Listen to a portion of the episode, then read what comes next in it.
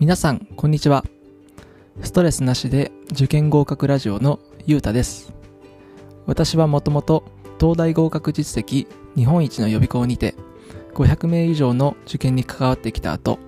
2018年にオンライン塾を創業しました。独立してからは2年連続で志望校合格率100%を継続中です。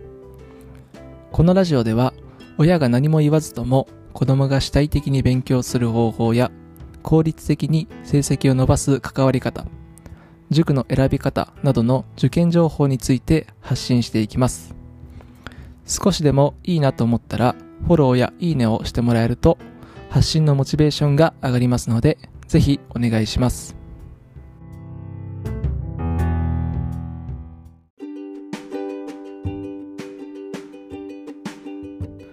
えー今回は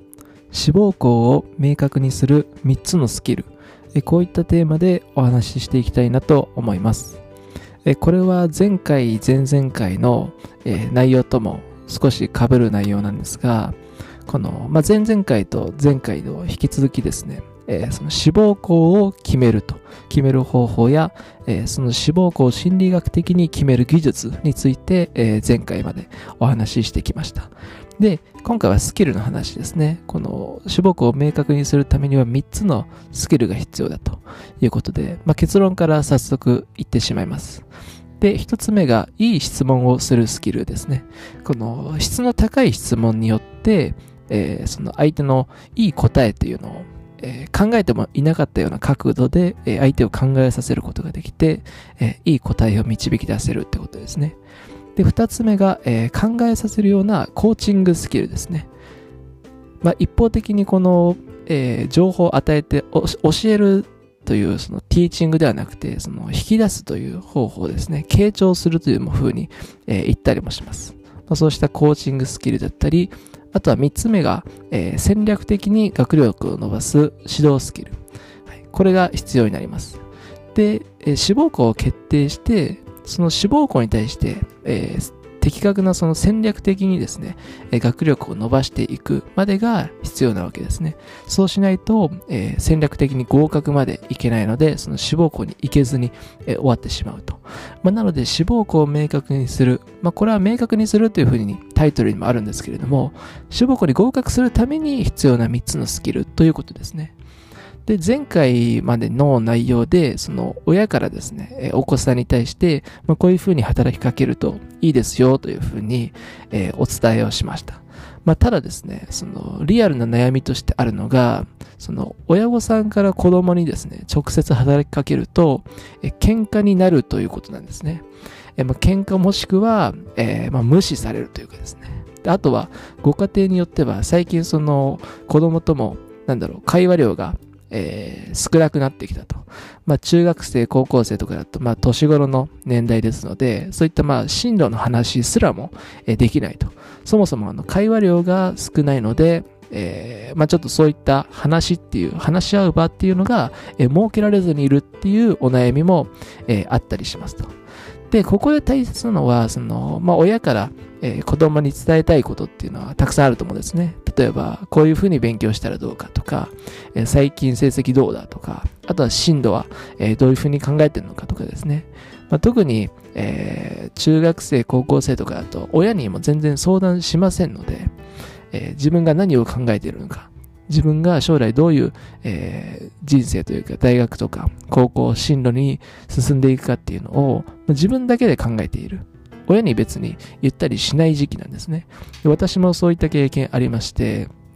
まあ、特にその中学生ぐらいの時はですね、えーまあ、高校生でもそうですけども、特に親に相談したことは一回もないんですよね。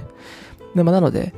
まあ、なんでしょう。まあ、大切なことは親がですね、お子さんに伝えたい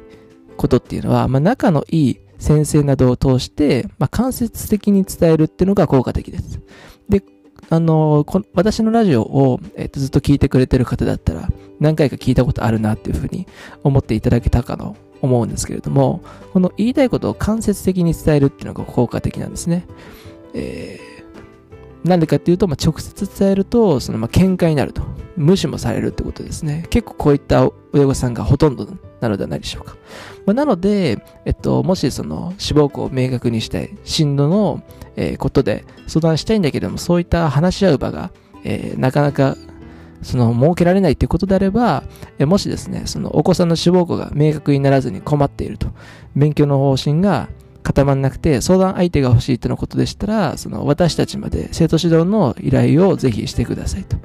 で、新規生徒に関しては、えー、まあ、年間5名限定というふうに、えー、してるんですよね。結構少ないじゃないですか。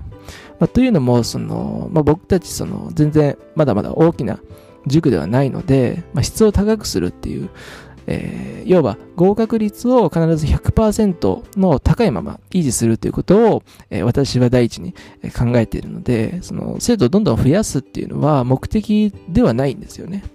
で、頑張れば、まあ、毎年15人ほど、15人から20人ぐらいですね、えー、生徒を見ているんですけれども、まあ、今の生徒からご紹介がやっぱり生まれるんですよね。これはあの大変ありがたいことなんですけれども、まあ、今、例えば私が一人の生徒を見てると。で、その生徒が、あの、まあ、どっか、その、伸びたらですね、あの、まあ、ママ友というんですか、その、親御さんのつながりで、なんか話題になるらしいんですよね。保護者会とかで。その、なんか、うちの子が成績悪いんだけど、なんか、あの、オタクはどうしてるの？みたいな会話があるらしいですけれども、まあ、そこで、えー、私の話題になると。まあ、そうした時にですね、ご紹介っていうのが、えー、結構、えー、出てくるので、新規生徒は5人ぐらいだと、大体ね、毎年10人から15人ぐらいご紹介で増える形なんですね。まあ、なので、えっと、新規生徒っていうのは5人ぐらいに抑えておかないと、あの、見切れなくなるんですよ。これ新規生徒10人とかにしたら紹介の数も倍になるので、えー、まあ、なので、ちょっと申し訳ないんですけれども、えー、新規生徒っていうのは年間5名ぐらいに、えー、限定にしていますと。で、今年度は、えっと、残り2名くらいですね、えー、空き枠として、えー、用意があるので、まあ、ぜひ、その、まあ、今回は宣伝みたいになってしまうんですけれども、もしそのお子さんの志望校の、まあ、まずはその、親御さんから働きかけるで大丈夫だと思います。このラジオの通りに働きかけるってことができればいいんですけれども、まあそれだったら不十分だったり、まあ見解になったり、えー、あとはお子さんの本音が知れないと。まあ、そういったお悩みがある場合は、もしその我々のような、そう、いい相談相手ですね。まあ、コーチのような存在を、えー、生徒指導として、あのー、依頼をしていただけたらなと思っています。まあ、ぜひ気になる方はですね、この1週間の無料体験っていうのをやってますので、まあ、ぜひそちらに、えー、お申し込みをしてください。はい。で、今回は、えー、そういった内容ですね。で、その、まあ、ちょっと余談になるんですけれども、私実はその、えー、1年くらいですね、1年前からずっと毎日オンライン授業っていうのをやってるんですよね。